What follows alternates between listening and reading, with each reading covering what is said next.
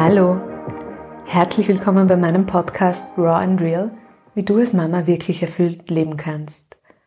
Mein Name ist Ruth, ich bin Gründerin des Mastermom Coaching Programms für Mütter und ich freue mich sehr, dass du heute hier bist.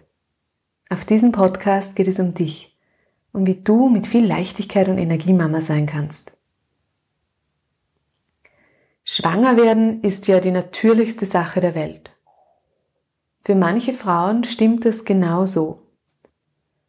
Für andere Frauen ist genau dieser Satz die größte Qual. Und zwar für all jene Frauen, die aus verschiedensten Gründen nicht schwanger werden können. Die es oft über Jahre hinweg versuchen und jeden Monat aufs Neue enttäuscht werden. Frauen, die irgendwann bereit sind, alles für ihr Wunschkind zu tun. Verena ist eine dieser Frauen. Sie erzählt dir heute so mutig und offen über ihren Weg mit In-vitro-Fertilisation bis hin zur Insemination und wie sie sich in diesen Jahren der Versuche gefühlt hat. 11.000 In-vitro-Versuche wurden 2019 laut dem IVF-Fonds in Österreich durchgeführt. Und dennoch ist das Thema künstliche Befruchtung noch so ein Tabuthema.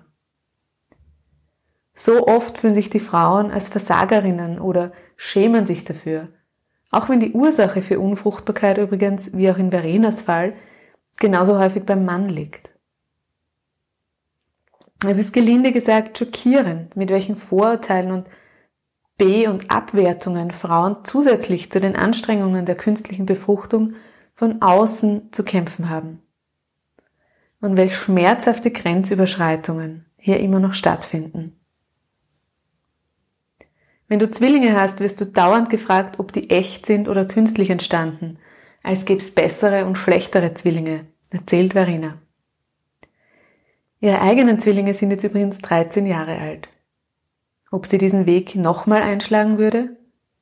Das hörst du dir am besten selbst an, in diesem unglaublich offenen und mutigen Interview einer starken Frau. Schön, dass du da bist. Deine Mastermom,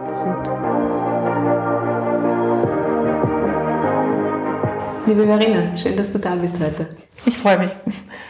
Verena, du bist, ähm, ja, du bist bereit heute über deine sehr, sehr persönliche Kinderwunschgeschichte zu erzählen und auch sehr offen zu erzählen über das Thema IVF, also In-vitro-Fertilisation. Ja. Das ist, vielen Dank dafür, vielen Dank auch für diese Offenheit. Schon vorab einmal. Ähm, bei dir ist es jetzt 13 Jahre her, stimmt das? Ja, eigentlich dann schon fast 14, ja. ja.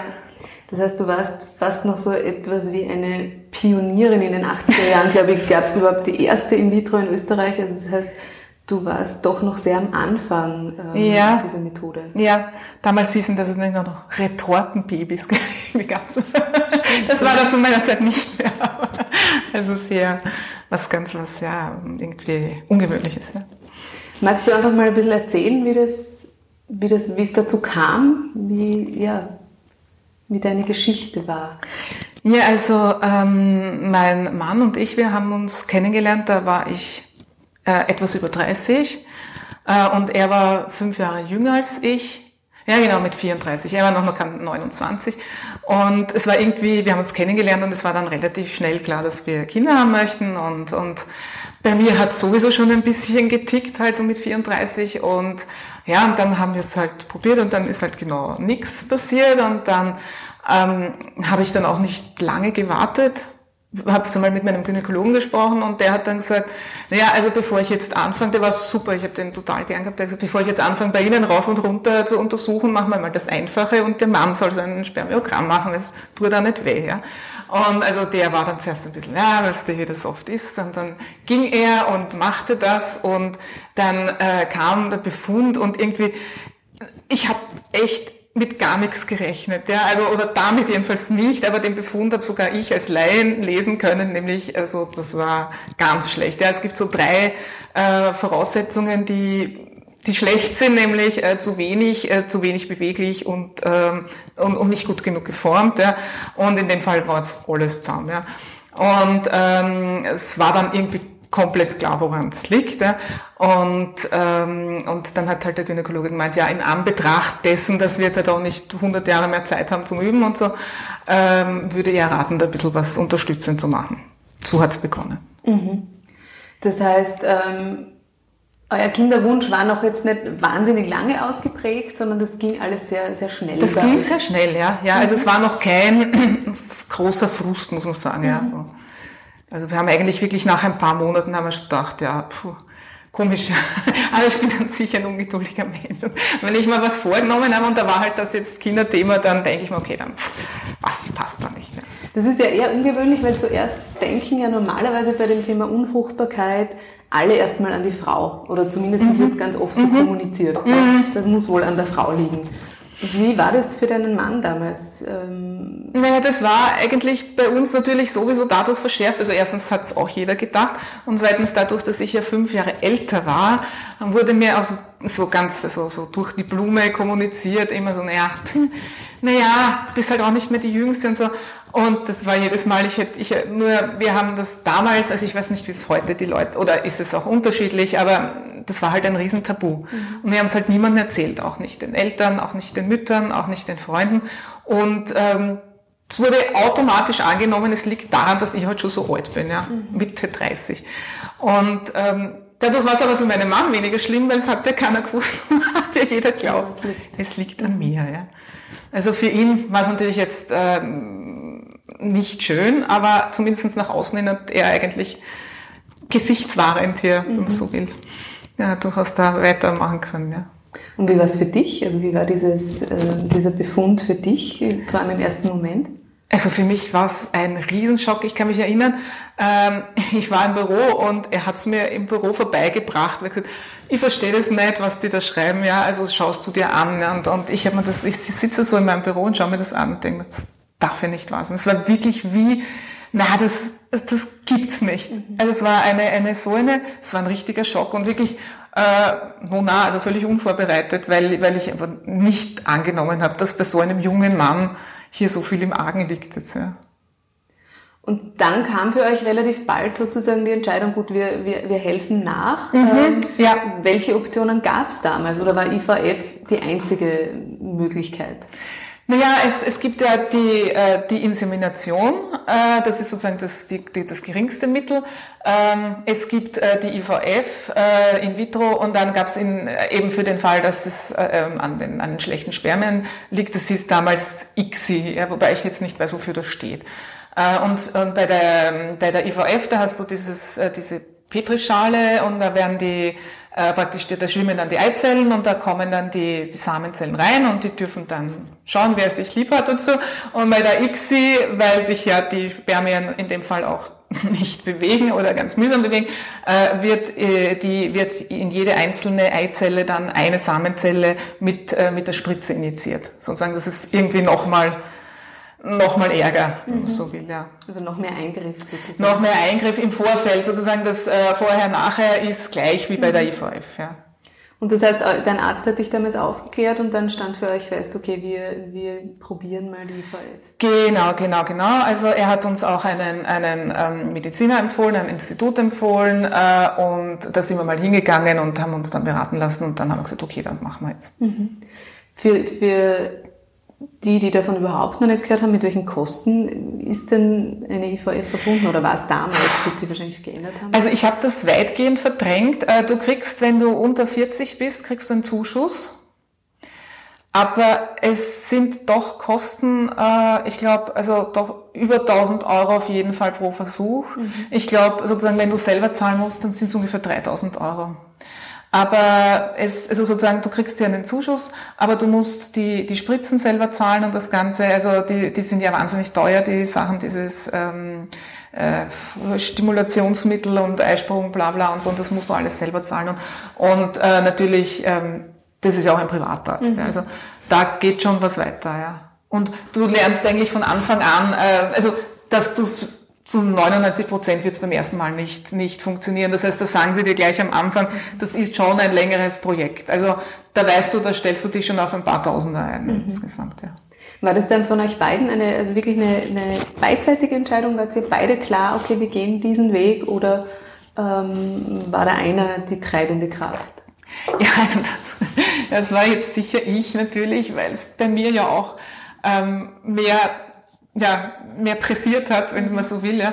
Und also mein Mann hat wirklich alles mitgemacht, hat alles mitgetragen. Aber wenn ich gesagt hätte, boah, was, ich glaube doch nicht oder keine Ahnung oder dann oder nicht so bald oder schauen wir noch oder so, dann dann äh, wären das genauso recht gewesen. Mhm. Ja.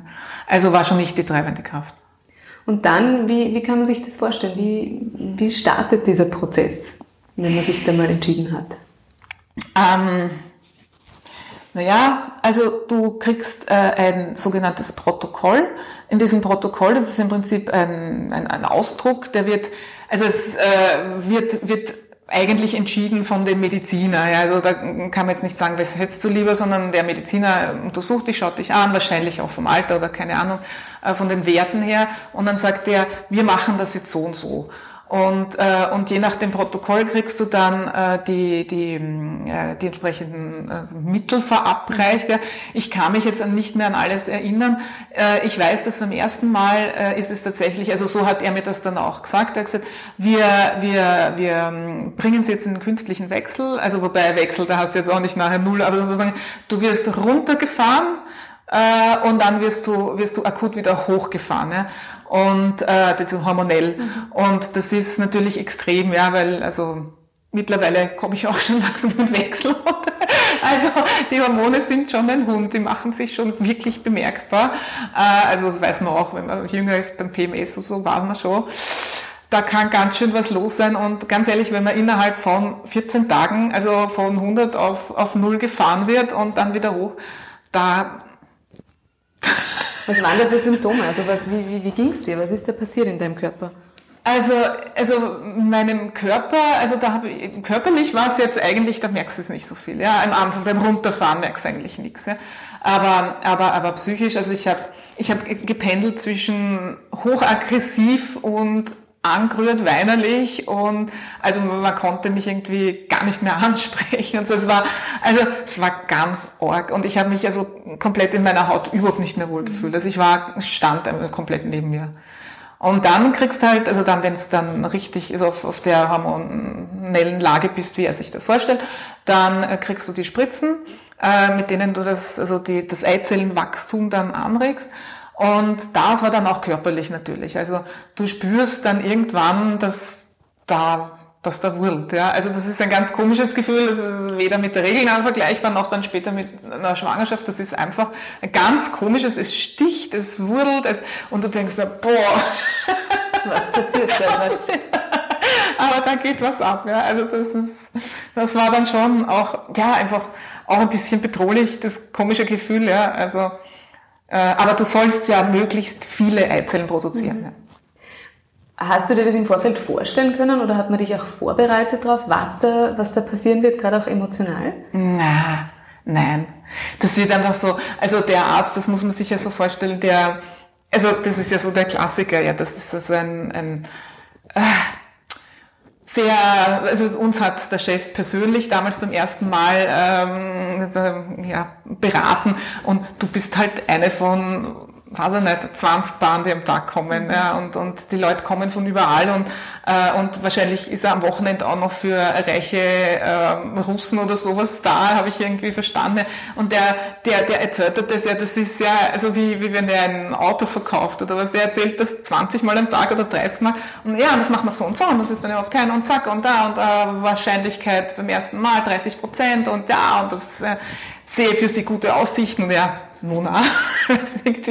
und der ist also komplett, also kann jetzt auch nicht mit jedem leiden, das ist mir schon klar, aber der ist so unemotional, wirklich wie wenn er ein Auto verkauft. Ja. Mhm. Und der redet da nicht über, naja, da könnten sie ein bisschen weinerlich werden, sondern der erzählt da die Fakten und die Spritzen und die Dings und hat das Protokoll und super und geht schon, ja. Hast du das Gefühl gehabt, du bist so wirklich eine, eine Nummer, die da halt rein Ja, okay. ja, mhm. komplett, ja, ja. Und dann, wie ging es dann weiter? Dann hat dein Körper quasi, wurde ähm, gebeten quasi, viele Eizellen zu produzieren? Ja? ja, wurde gebeten. Der hat das dann auch, da eben hat brav gewurdelt und dann, und dann ähm, ähm, kommt dann irgendwann, also dann, dann wirst du halt angeschaut und äh, dann muss man dann eine, ähm, eine Eisprung auslösende äh, Spritze verwenden. Die, äh, die muss man aber innerhalb einer ganz speziellen Zeit und, äh, und das ist ganz wichtig, weil sonst, sonst geht das Ganze verloren und so. Äh, und ähm, ich, ich weiß noch, äh, wir waren da mit den Schwiegereltern im Volkstheater. Und es hat geheißen, wir müssen an dem Abend zwischen 20 und 22 Uhr da in der Privatklinik vorbeifahren und müssen wir die Spritze abholen. Und ähm, da sind wir in der Pause, sind wir dann heimlich verschwunden. Wir müssen aufs Klo oder irgendwas völlig Sinnloses. Und dann sind wir verschwunden und dann sind wir dorthin gefahren und dann haben wir der die Spritze reingehauen, dann sind wir wieder zurückgefahren. Und alles heimlich, weil es darf ja keiner wissen. Und dann wird geerntet, ja, und dann, ähm, dann passiert halt das, was, ähm, was jetzt eh kürzlich eigentlich so in den Zeitungen war, weil es bei der Dame leider schiefgegangen ist. Also du kannst dir aussuchen, wie du das haben willst, also du kannst das bei vollem Bewusstsein machen, aber das wird halt nicht empfohlen. Äh, ich habe es auch im Dämmerschlaf gemacht. Das ist halt dieses Propofol oder so.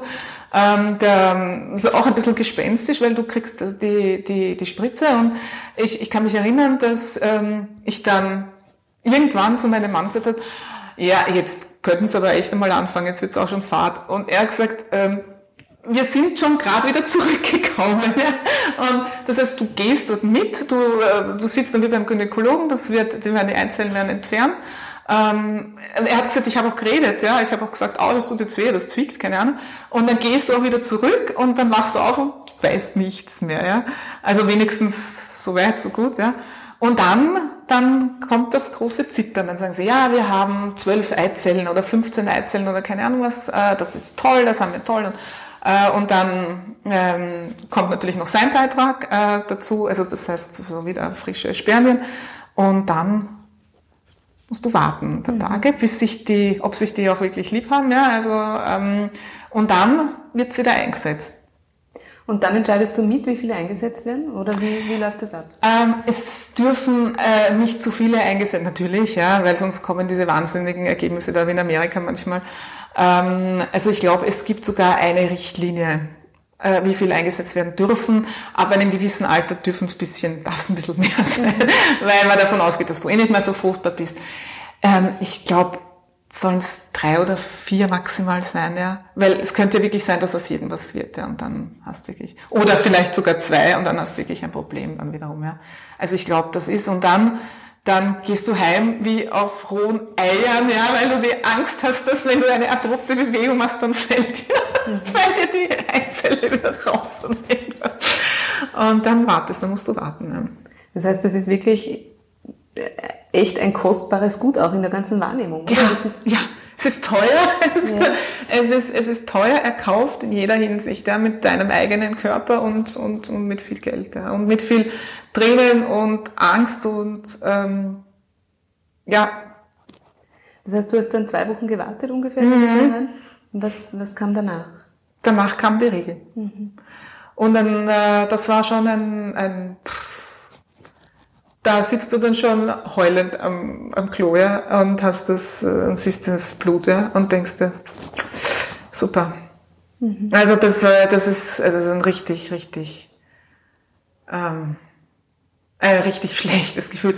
Und nur noch dazu das Gefühl, ähm, ja, natürlich, es wurde dir auch gesagt und ja, und das wäre jetzt wirklich ein Wunder gewesen, das gleich beim ersten Mal, bla bla. Aber du hast trotzdem, weil du denkst dir ja immer, ja, bei mir, bei mir wird das schon klappen. Ja, und ich habe ja alles, ich habe mich so dran gehalten und so alles. Und, und dann kommt natürlich das, ja, warum hat es jetzt nicht geklappt? Und, und pff, ja, man fühlt sich jetzt nicht, dass man, ich habe mich jetzt nicht als Versager gefühlt, aber du denkst dir schon, ah, warum nicht? Und, und ich stelle mir das umso schwerer vor, als wenn du sagst, es hat ja niemand gewusst. Ja. Dann bist du natürlich auch in dieser Situation bis auf deinen Partner ähm, ziemlich alleine, oder? Ja, ja, das, das kommt dann noch dazu, ja. Und das ist wirklich so ein bisschen so eine, eine, eine Scham nach außen mhm. hin, ja, dass man das braucht. Weil, ich meine, schwanger werden kann wirklich jeder, ja. ja und, und, und, und dieses, das ist wirklich ein so ein, ähm, ja, das ist ein Eingeständnis irgendwie von, doch von einem Versagen. Mhm. Deswegen, also wir haben es wirklich niemanden, also witzigerweise, also ich kenne auch niemanden, also vielleicht hat es mir auch niemand erzählt, ja, also erzählt hat mir nie irgendjemand, dass er das gemacht hätte. Immer nur im Nachhinein erzählst du dann die Leute, ja. Also wenn es dann entweder eh funktioniert hat äh, oder halt klar ist, wird halt nichts. Ne? Aber währenddessen, glaube ich, das ist, man will sich doch selbst ein bisschen schützen, weil, weil es kommen so botscherte Kommentare, wo du dann denkst, na, das habe ich jetzt das habe ich jetzt auch noch braucht. Ja, also. Was kam da so zum Beispiel? Was, was kannst du dir erinnern? Also ich meine, wir haben natürlich dann schon manchmal gesagt, ja, weil natürlich, ja, dann bist du eben Mitte 30 und dann hast du einen neuen Mann und es fragt dir ja jeder, ja, A, wann wird geheiratet und B, na, wie schaut's jetzt doch mit Kindern aus? Und dann sagst du halt, naja, wir versuchen es eh schon, aber es funktioniert nicht. Dann kommt äh, mal spontan, fahrt's auf Urlaub. Ja, fahrt's auf Urlaub. Joe, aber ich meine, keine Spermien, ja, und hinige Ahnung, da, da kannst du aber lange auf Urlaub fahren. Ja, also, auch ja und ich, und dann, genau, keine Ahnung, und ich kenne den, bei dem war es auch so, ja. Und das zweite, also die, die Leute kennen alle Leute, die dann auf Urlaub dann übergequollen sind vor, vor Fruchtbarkeit äh, oder die dann schon ähm, adoptieren wollten und dann haben sie aber 17 Kinder hintereinander gekriegt und so lauter solche Geschichten. Ja. Und dann kommen aber meine Lieblinge und das sind die, die dann sagen, Vielleicht soll es nicht sein. Vielleicht will das der, je nach, je nach ideologischer Ausrichtung, ja, entweder, je nach, vielleicht will das der liebe Gott nicht, dass ihr Kinder kriegt gemeinsam oder dass er Kinder kriegt oder das Universum oder irgend, irgend, irgendwie, das, das, das, das, äh, der Kosmos möchte das nicht, ja. Und du denkst dir dann, sag mal, hast du schon mal irgendwie überlegt, dass du das sagst. Ja, ich meine, es gibt Kinder auf der Welt, die werden zu Tode geprügelt von ihren Eltern, die werden vergewaltigt von ihren Vätern.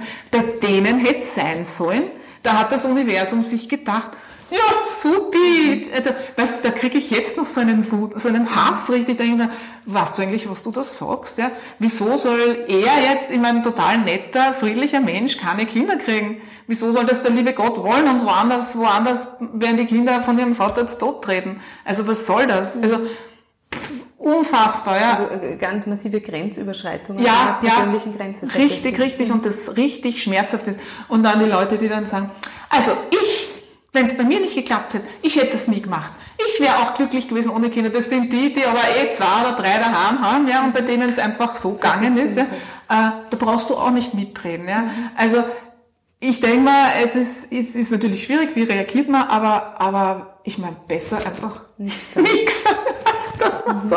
Und das, das verletzt dann wirklich und mit dem geht man dann lang herum und denkt sich, einerseits denkt man sich dann, na ja, vielleicht, irgendwann denkt man sich, vielleicht soll es ja wirklich nicht sein oder so. Äh, und dann denkt man sich, ja, also ich meine, das ist jetzt, das sind jetzt meine Freunde, also da möchte ich es nicht jemandem erzählen, der mich nicht mag, wenn schon die Leute, die mich mögen, dermaßen blöd sind, ja. Also, es war, deswegen, also sagen, ist irgendwie ein, ein, ein Teufelskreis, weil einerseits, ähm, möchtest du es eh nicht sagen und wenn du das dann sagst, dann kommst du noch auf irgendeinen Deppen und dann möchtest du schon gar nicht mehr sagen. Und also es ist dann ganz schwierig, äh, wirklich ein gutes Gespräch über das zu finden. Nein. Glaubst du, es ist auch ein Grund, warum die Leute das wirklich noch immer tabuisieren und, und drüber schweigen, aus Angst eben, dass ihnen genau sowas widerfährt? Ja, das glaube ich schon. Das glaub, irgendwie so billige Sprüche und so, ich glaube, davor haben die Leute auch wirklich Angst. Mhm. Ja, beziehungsweise äh, spätestens, wenn es dir zwei, dreimal passiert ist. Ja. Konntet ihr als Paar euch wenigstens äh, unterstützen in der Phase? Also konntet ihr darüber reden, wie es ja. euch emotional geht? Und ja, wobei, also ich meine, es natürlich, natürlich er hat's ja, unter Anführungszeichen, er war ja auch nur eine Randfigur, ja?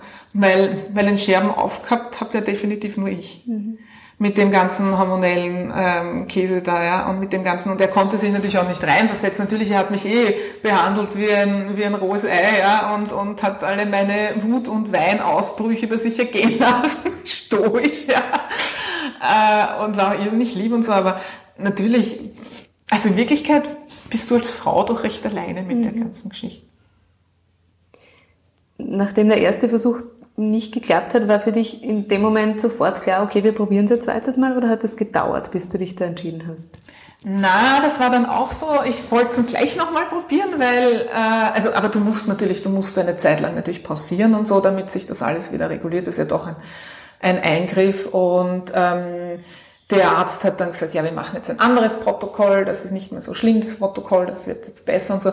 Und ähm, dann habe ich gedacht, ja, dann machen wir das, ja. Also eben, eben es ist ja immer noch offen, ja, und, und es ist ja auch, solange du dir denkst, dann bin ich vielleicht ja in drei Monaten schon schwanger, du, du tust jetzt auch dein, dein Leben anders planen, ja, also logischerweise, ja.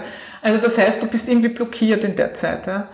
Ähm, und Dann habe ich gesagt, okay, machen wir nochmal. Also ich glaube, ich zwei, drei Monate Wartezeit ich halt dann, dann haben wir das andere Protokoll gemacht. Das war tatsächlich weniger schlimm. Äh, das Ergebnis war genauso ähm, null. Ja, mhm. also es hat auch nicht, nicht funktioniert. Ja, ja. Mhm. Also ja. Und wie war das beim zweiten Mal? War das, kann ich mir vorstellen, ist das ja wahrscheinlich noch schmerzvoller, weil da ja auch im Kopf die Wahrscheinlichkeitsrechnung zu tippen ja, beginnt. Ne? Ja, weil es ja, ich glaube, es heißt eben äh, üblicherweise dreimal und dann denkst du, oh, zweimal hätten wir jetzt mal schon, ja. Und dann denkst du auch an die Kosten. Also mittlerweile glaube ich, jetzt wo ich mit dir rede, glaube ich, dass es doch um, um, ungefähr immer an die 2000 Euro waren, die an uns hängen geblieben sind. Ja. Also dann denkst du dir, hm, das wird schon langsam ein netter Urlaub ja, oder so. Äh, und gleichzeitig ist es aber sowas, ähm, es hat was Glücksspielartiges. Ja. Also es hat dieses ähm, so Leute, die ja dann auch nicht aufhören können, weil sie sagen, und wenn ich jetzt noch einmal setze, dann kommt garantiert. Und so ist man das schon langsam vorher, wo du dir dann denkst, mm, äh, einmal noch und einmal jetzt wüssten wir es und jetzt dann beim nächsten Mal. Also es macht ein bisschen süchtig auch. Ja. Gab es nach dem zweiten Mal von, von ärztlicher Seite irgendeine Form von Betreuung oder wird man psychologisch irgendwie begleitet oder? Nein, überhaupt nicht, überhaupt nicht. Okay, da ist man wirklich alleine von ja. der Ebene. Also ich meine, du könntest dir das natürlich alles auch zukaufen, aber dann ja. hast du schon so viel investiert. Mhm. Aber dort geht's wirklich rein um die fachliche Ebene und ich habe halt dann danach gesagt, ähm, aus jetzt mit dem, das will ich nicht mehr, das ist mir auch zu künstlich mit der ICSI, mit diesem äh, Reinspritzen der, der Spermien in die Eizelle. Das war mir irgendwie unheimlich, ja. Das heißt eben, die Eizelle und das Sperma können nicht mehr wählen, sondern werden gezwungen, wenn man so richtig, möchte. Ja. Richtig, richtig, mhm. ja, die werden äh, ineinander gezwungen und die Eizelle, die kann sich halt dann nur entscheiden, na, den will ich gar nicht, ja, und, und, und halt absterben. Mhm. Aber, aber das, das äh, ist schon wirklich eigentlich sehr, sehr technisch, ne, mhm. wenn man sich das genau überlegt. Hat sich damals in dieser Zeit dein Verhältnis zu deinem Körper verändert? Also hast du deinen Körper vielleicht auch besser kennengelernt dadurch oder, oder im Gegenteil? Hat sich da was getan? Naja, ähm, ich habe eigentlich meinen Körper immer sehr gut schon gekannt, weil ich jahrelang äh, als ein junger ähm, natürlich verhütet habe. Ja. Und deswegen habe ich mich immer ganz genau beobachtet und das alles, also das habe ich immer sehr gern gemacht. Ja. Äh, und, und von daher hat mir das auch geholfen, diese Erfahrung natürlich. Andererseits, ähm, sehr genau das Gegenteil von natürlich. Also da hat ja nichts mehr gepasst und da hat, also war nichts mehr vorhersehbar oder nichts mehr bekannt. Das war alles eigentlich Neuland. Ja. Mhm. Aber eigentlich, ähm, ich meine, ich habe viel gelernt über über das Funktionieren überhaupt, ja.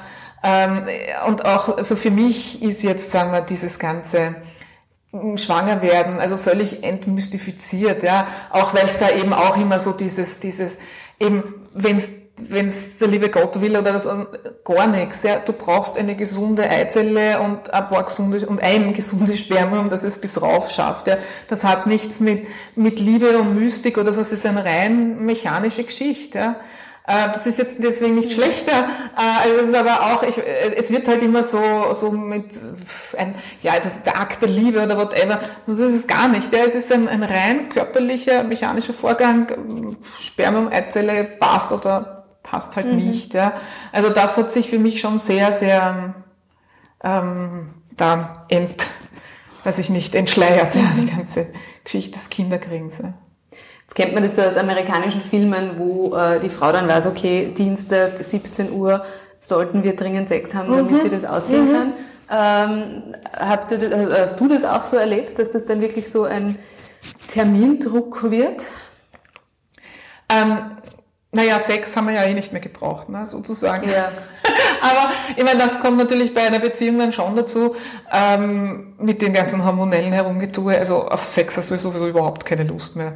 Das ist natürlich dann noch bitterer, weil eigentlich äh, sollte man sich als Paar eigentlich näher kommen. Und, und also vorher hast du dann keinen Bock mehr wegen den Hormonen. Nachher, um Gottes Willen, es könnte ja da die Eizelle erschüttert werden, die eine, die jetzt gern möchte oder so.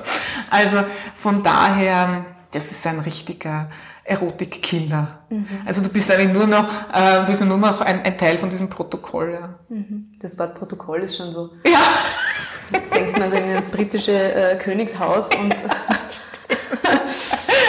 hat irgendwie so eine starre Strenge äh, ja. an sich, aber wahrscheinlich ist es auch genau das. Ja, ein, ja. ein ganz starrer Ablauf.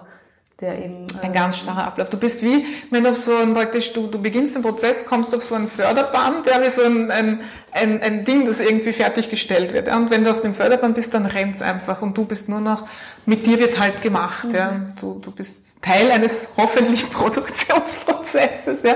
aber da ist nichts mehr. Jetzt war es ja bei dir so, dass quasi nicht du verantwortlich warst, dass es mhm. nicht klappt. Ja? Ähm, aber kannst du, kannst du nachvollziehen, dass es viele Frauen gibt, die dann wirklich auch noch zusätzlich in, in so Schuldgefühlen oder Versagensgefühlen eben versinken, wenn sie diejenige sind, äh, sie diejenigen sind, die, die auf jeden Fall sicher.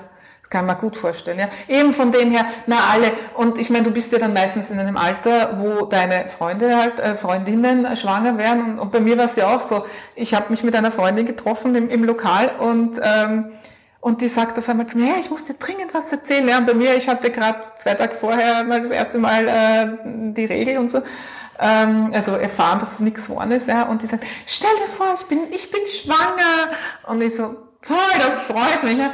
Und sie, ja, und stell dir vor, die hat es aber wirklich überhaupt nicht böse gemacht.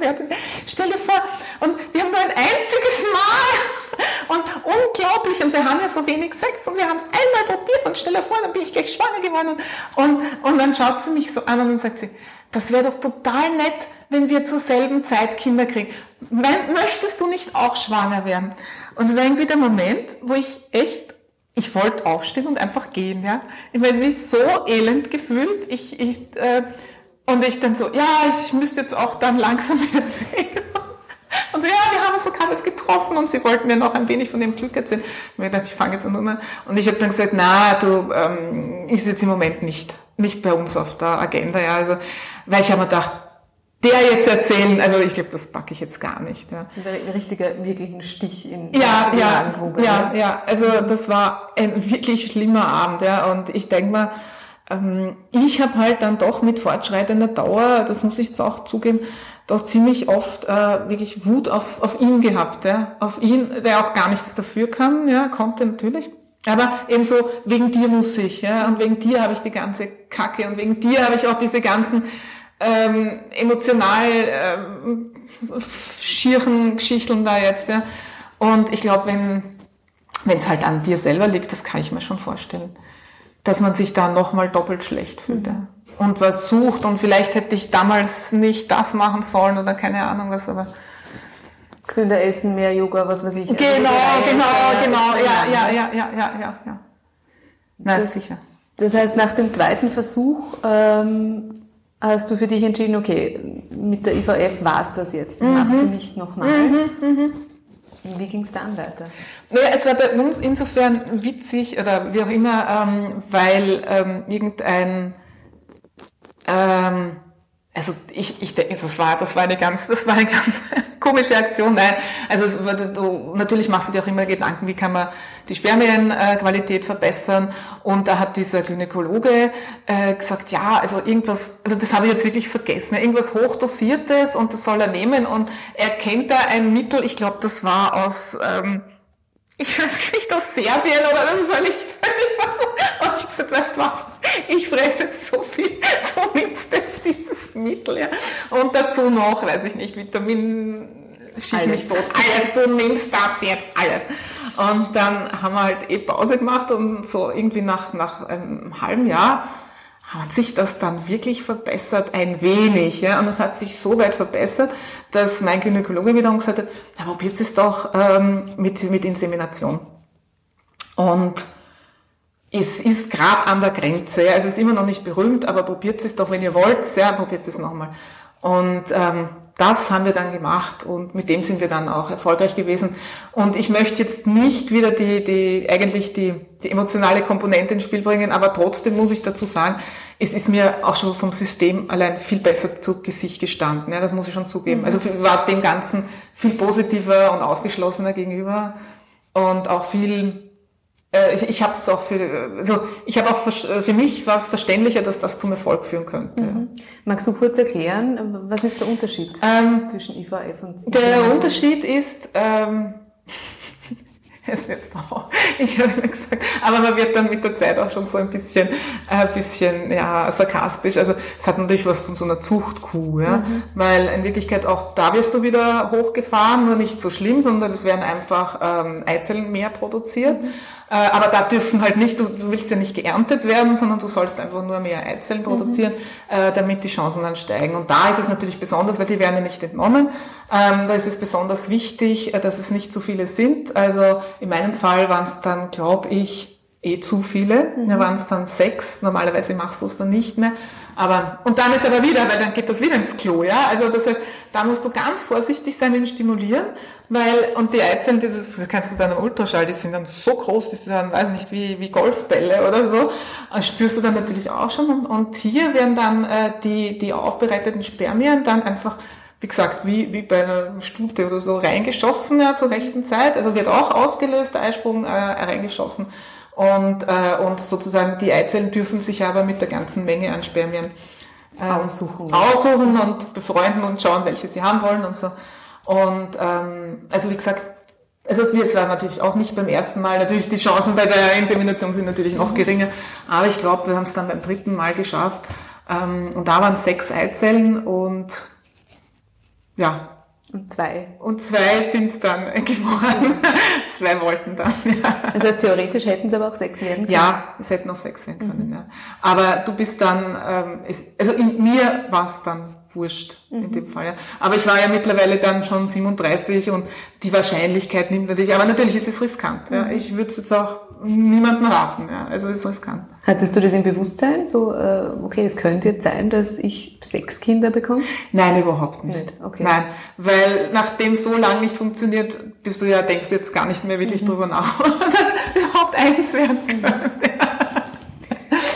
Wenn du dich zurückerinnerst, ähm, wahrscheinlich auch da wieder nach zwei Wochen ähm, mhm. gibt es mhm. wahrscheinlich einen, einen Schwangerschaftstest. Mhm. Ja? ja. Wie war das für dich, als der dann plötzlich positiv ausgefallen ist?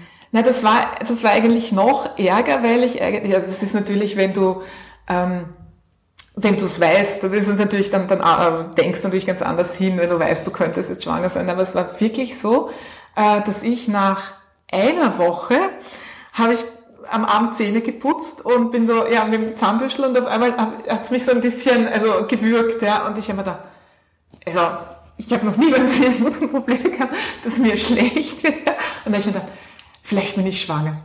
Und dann habe ich's, ich habe es gewusst. Ich habe es nach der einen Woche gewusst und dann habe ich immer absichtlich Zähneputzen geschaut, aber immer noch schwanger, schlecht wieder.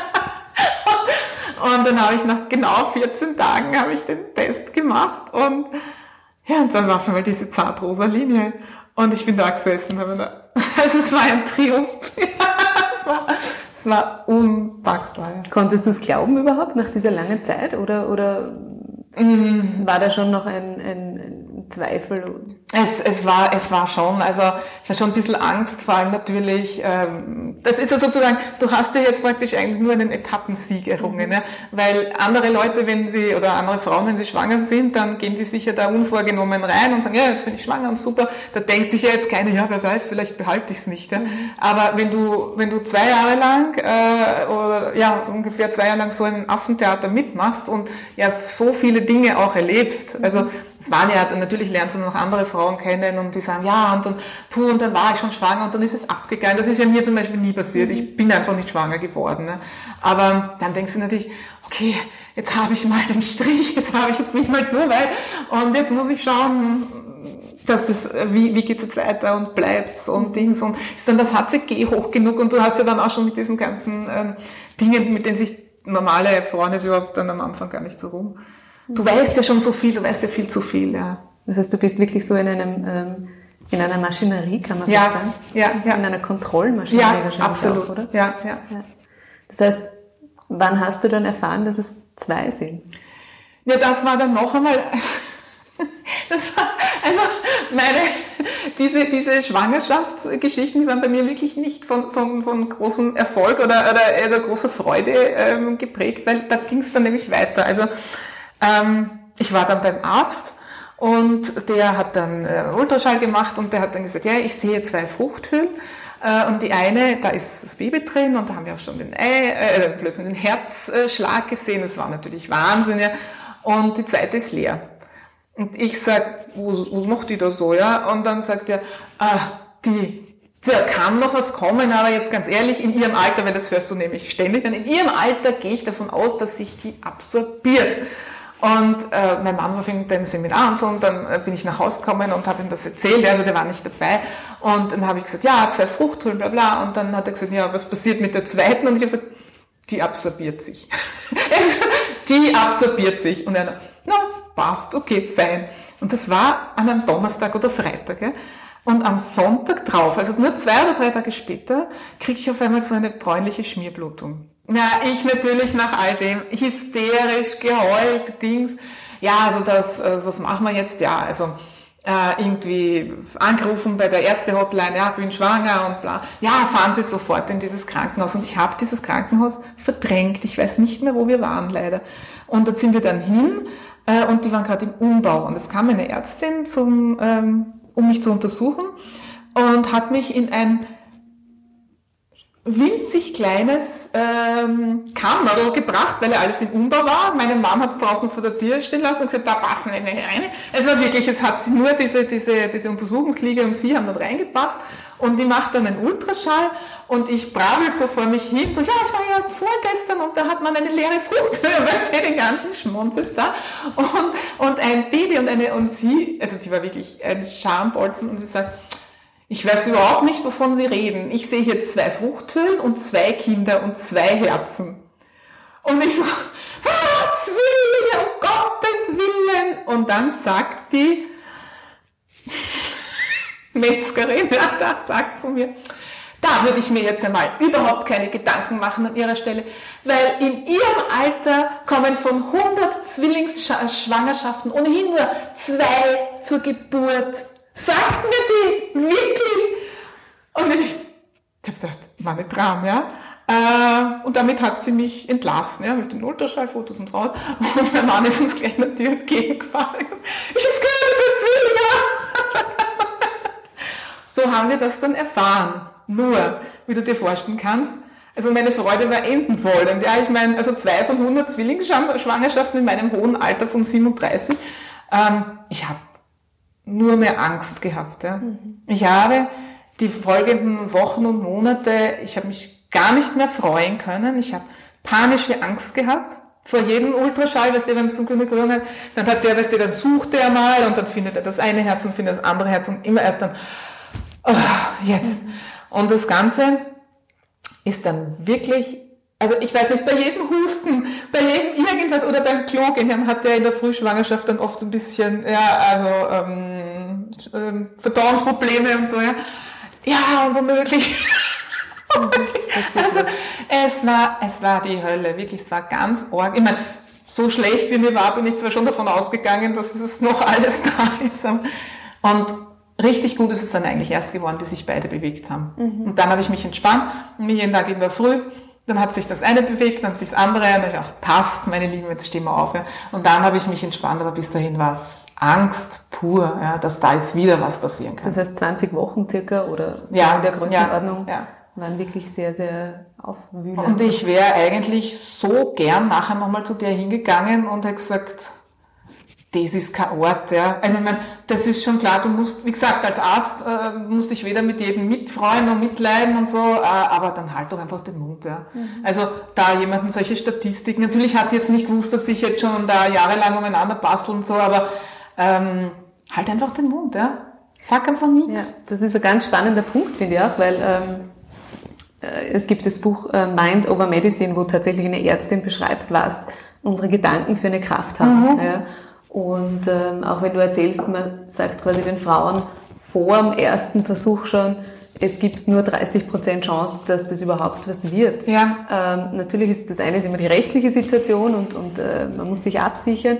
Auf der anderen Seite ist natürlich auch, wenn man reingeht mit diesem Gedanken, eigentlich habe ich jetzt nur 30 Prozent Chance, dass es klappt, macht das ja mit, den ganzen, mit einem ganzen Mindset schon was. Ja, es stimmt. Andererseits, ich meine, sie bringen es dann ein bisschen so, indem sie dir natürlich sagen, aber bei dir sind die Voraussetzungen nicht toll und so. Ähm, stell dir mal vor, es wär, sie würden dir wirklich sagen, ja, das klappt sicher, dann, dann fällst du ja überhaupt, dann fühlst du dich ja überhaupt wie der letzte Loser. Ja, es ist schwierig, es ist schwierig. Radwanderung. Ne? Äh, ja, aber natürlich, ich bin überzeugt davon, dass das also mental natürlich ähm, und, und diese Quälerei, diese und dieses äh, Warten und Hoffen und Bangen und so, das ist also wirklich geht äh, voll an die Substanz. Ja. Stimmt. Deine Zwillingsmädchen sind zwei Mädchen, oder? Nein, das ist ein Bub und ein, ein Mädchen. Bub und ein Mädchen. Sie sind jetzt ja 13. Ja, ja. Ähm, war für dich nach der Geburt klar, okay, das war's jetzt, oder hattest du dann weiterhin noch einen Kinderwunsch? Nein. Okay, also Nein. das war dann ganz klar für dich. Es war ganz klar. Ich war ähm, ja dann 38 bei der Geburt und also ein noch höheres Alter wollte ich wirklich nicht antun. Aber es war vor allem, also mir ist es dann auch wirklich, also ich war eine von denen, die es auch wirklich hormonell dann nach der Geburt ordentlich erwischt hat. Und also bis ich habe wieder grad schauen können, da sind schon, sind schon ein, zwei Jährchen vergangen und ähm, ich äh, nachher, viel später, hätte ich mir schon eins noch gewünscht, wo, wo du dann sagst, weil ich meine, ich bin jetzt echt, also ich war schon sehr bald sehr begeistert davon, dass es Zwillinge waren, weil am Anfang ist es eine Hacken, aber es ist toll. Also Zwillinge sind super, in, in so vielerlei Hinsicht, ja, also es ist ganz, ganz toll. Ähm, am Anfang ist es natürlich extrem zart. ähm, äh, aber dann hätte ich mir gewünscht, sozusagen ähm, eins, mit dem ich mich wirklich äh, ganz friedlich und äh, ganz in Ruhe befassen kann und nicht so dieses, ist ja doch, also zwei sind natürlich nur zwei, aber doch ein bisschen Fließband auch, ja. Also da zuerst, also Kind brüllt, äh, Flascherl rein, äh, Kind ist zufrieden und dann würde eine Einlingsmama halt das Baby im Arm haben und selig reinschauen und weiß ich nicht. Und du wirfst das praktisch in sein Körbchen und zweites Kind und also bist eigentlich immer am Tun und, und hast immer das Gefühl, ein bisschen, es, es kommt zu kurz, ähm, dass, dass dich halt also wirklich dieses, dieses innige Befassen mit dem Baby kommt irgendwie zu kurz. Und das hätte ich mir gewünscht, nur das hätte ich ja auch nicht gehabt. Ja, weil wenn du jetzt sagen wir, drei, vier, fünfjährige Zwillinge hast, da hast du ja das innige, die innige Zweisamkeit mit dem Säugling. Die kannst du wahrscheinlich auch. Und weiß ich nicht, bis meine Kinder jetzt so weit gewesen wären, dass es wirklich äh, gepasst hätte vom Abstand, da war ich jetzt, also da wäre ich jetzt echt zu alt gewesen und, und da hätte ich jetzt auch gar keinen Bock mehr gehabt mhm. wieder von vorne. Aber es kam zwischen irgendwann mal so dieses Gefühl, ma, das wäre jetzt schön gewesen, so eine noch so einen Einling danach, der. Aber wer weiß, genau, das weiß man ja nie. ähm, habt ihr es dann danach, nach der Geburt erzählt, eure Geschichte? Oder nur denen, die wirklich dezidiert gefragt haben? Oder? Ja, also es gibt ja sehr viele Leute, die wirklich, lustigerweise, wenn du sagst, du hast Zwillinge, die fragen dich dann ganz explizit. Die sagen dann natürlich oder, äh, oder, wobei dann auch manchmal wieder so ein bisschen rauskommt. wenn es von der künstlichen Befruchtung sind, dann sind es ja eher nicht so ganz gute Zwillinge, weil die richtig guten Zwillinge, das sind ja die natürlich gezeugten Zwillinge. Aber also wenn einer nett fragt, dann sage ich es ihm auch. Mhm. Ja. Also wenn ich das Gefühl habe, da ist einfach Interesse dahinter. Und eurer Familie, habt ihr es dann irgendwann mitgeteilt? Also ähm, meine, meine Eltern haben es gewusst, äh, ob jetzt mein Mann das so dezidiert gesagt hat. Also sondern dieses, wir haben nachgeholfen, aber aber bei, bei, in der Familie wird doch gar nicht so gern so viel gekriegt, glaube ich. Wenn du jetzt rückblickend diese 13 Jahre, wenn du davor gewusst hättest, was dich erwartet, sowohl körperlich, aber auch natürlich psychisch, partnerschaftlich, also wirklich das Ganze, hättest du den Weg gewählt? Naja, also ähm, ich bin schon sehr glücklich, dass ich die Kinder habe. Ja. Natürlich gibt's immer wieder Momente, wo man sich denkt, wo stünde ich jetzt ohne Kinder? Ja, was, also, äh, aber das ist ja auch, ja, wenn man denkt sich, ja, Wahnsinnskarriere oder New York, Rio, Tokio, aber vielleicht wäre es ja auch nicht so gekommen. Ja. Ähm, also weil ich halt also schon auch jemand bin, dem, dem berufliches Fortkommen so wichtig ist. Deswegen war es für mich immer eine Gratwanderung. Ja. Aber ich bin extrem glücklich. Ich glaube auch, dass mir die Kinder irgendwie ähm, zu einem, ja, das klingt jetzt auch schon ein bisschen pathetisch, ein bisschen zu einem doch besseren Menschen gemacht haben. Ja, also äh, ich habe oft das Gefühl, dass Leute, die ganz kinderlos sind, dann schon sehr selbstzentriert werden und und also ich ich habe eine, eine, eine, eine Aufgabe, die, die mich wirklich erfüllt. Es ist echt schön, zu sehen, äh, also jetzt mit 13 kannst du schon ein bisschen Resümee ziehen, wobei man will jetzt noch nicht übermütig werden, weil jetzt noch die Pubertät. Aber ähm, es ist so wahnsinnig schön zu sehen, ähm, dass diese Kinder, also einerseits natürlich völlig selbstständig gewesen sind, aber andererseits natürlich auch deine Werte übernehmen und ein bisschen was, ja, von dich vielleicht ein bisschen äh, unsterblich machen werden, ja, also sozusagen was weitertragen von dir und das ist total schön und und wenn man mit ihnen sprechen kann und, und, und es sind gescheite Kinder und lustige und liebe Kinder. Und, also ich bin schon sehr, sehr glücklich. Und ich meine, natürlich könntest du sagen, oder könnte ich sagen, ja, ich hätte auf jeden Fall Kinder wollen, aber dann hätte ich mir vielleicht einen anderen Mann gesucht dazu, ja, mit dem es halt flotte geht. Nur ist das jetzt, wenn du 35 bist, bist du ja fast ein bisschen gefangen. Weil da, da verstörst du wahrscheinlich einen Großteil der Männer, wenn du ihn kennenlernst und sagst so, es war halt so, dass ich bitte nächsten Monat schwanger werden möchte. Du brauchst ja da auch eine Vorlaufzeit. Und also das heißt, ähm, das heißt eigentlich so gesehen müsste ich den gleichen Weg nochmal gehen und würde ich auch wieder gehen. Mhm. Ja. Würdest du deinen Kindern auch offen sagen, wie sie entstanden sind, wenn sie jemals danach mhm. fragen würden? Ja, ja. Weil ich, ich glaube, dass das nichts, nichts, ähm, nichts, nichts Böses ist, ja.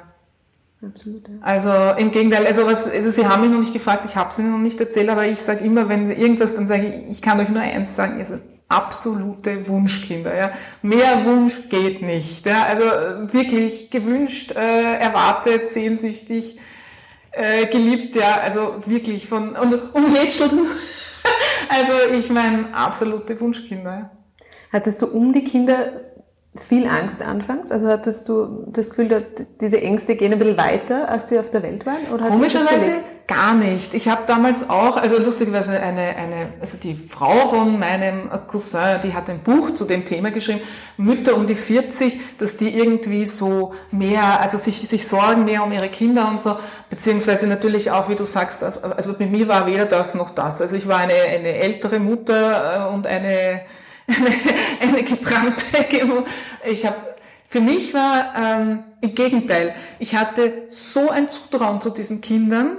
Ich hab, die, die haben sich, die haben sich da da durchge, also die, die für mich waren die, also für mich waren das das war, also ich habe so ein Vertrauen zu denen gehabt, ja, egal, auch wenn sie sich manchmal im Schlaf, was die, dann haben sie sich auf den Bauch gedreht oder was und sie no go no go. Ich habe ich habe so ein Vertrauen zu meinen Kindern gehabt, dass die äh, dass die, dass die kräftig sind und lebensfähig und dass die was aushalten und so. Also das war, das war komplett, also ich war so sicher. Das war, das war total schön. Ja. Von Anfang an, ich war komplett sicher, dass diesen Kindern gut geht, weil sonst wären sie ja gar nicht gekommen. Ja. So war da mehr der, der Gedanke. Verena, für Frauen, die zuhören und vielleicht entweder vor dieser Entscheidung gerade stehen, gehe ich diesen Weg, gehe ich einen anderen Weg, ähm, was würdest du raten? Was, worum sollte man sich vielleicht auch um sich selbst besonders kümmern, damit ähm, ein Weg der IVF leichter werden kann, möglicherweise? Also ich glaube tatsächlich, es wäre ganz wichtig, ähm, diese Liebe und, äh, und ähm, also diese Sache mit den Emotionen und die Sache mit dem Kinderkriegen wirklich komplett zu entkoppeln, ja, und sich wirklich zu sagen, das ist ein rein körperlicher, chemischer Vorgang, ja. Und wenn es jetzt an mir liegt sozusagen, wenn es an, äh, wenn es wegen mir ist, ähm, es, es haben ja Leute auch kein, das ist jetzt ein blöder Vergleich, es haben ja Leute jetzt auch kein schlechtes Gewissen, weil sie einen eitrigen Zahn haben oder weil sie zur Migräne neigen oder keine Ahnung. Das ist eine rein körperliche Geschichte. Lasst euch das nicht einreden, dass das irgendwas, das äh, eben dieses, dieses Spirituelle oder irgendwas, also ich meine, es kann schon sein, dass es Leute wirklich gibt, die aufgrund von wahnsinnigem Stress oder weil sie sich so selber Druck machen, nicht schwanger werden. Aber wenn es eine wirkliche organische Ursache hat, dann, dann, dann kann man noch so Voodoo tanzen oder sich entspannen oder irgendwie in die Karibik fahren. Das ist eine körperliche Geschichte dafür muss man sich nicht entschuldigen und gar nichts. Und, und äh, man, man kann sagen, okay, super, dass es diese Möglichkeit heute gibt, das werde ich ergreifen und dann, dann werde ich auch erfolgreich sein und dann werden meine Kinder genauso tolle und gute Kinder sein, äh, wie welche, die ja, so entstanden, so entstanden mhm. sind. Ja. Und das ist, glaube ich, glaube ich, ganz wichtig äh, zu sagen, das ist nichts Persönliches, mhm. dass es nicht funktioniert. Weißt du, was ich meine?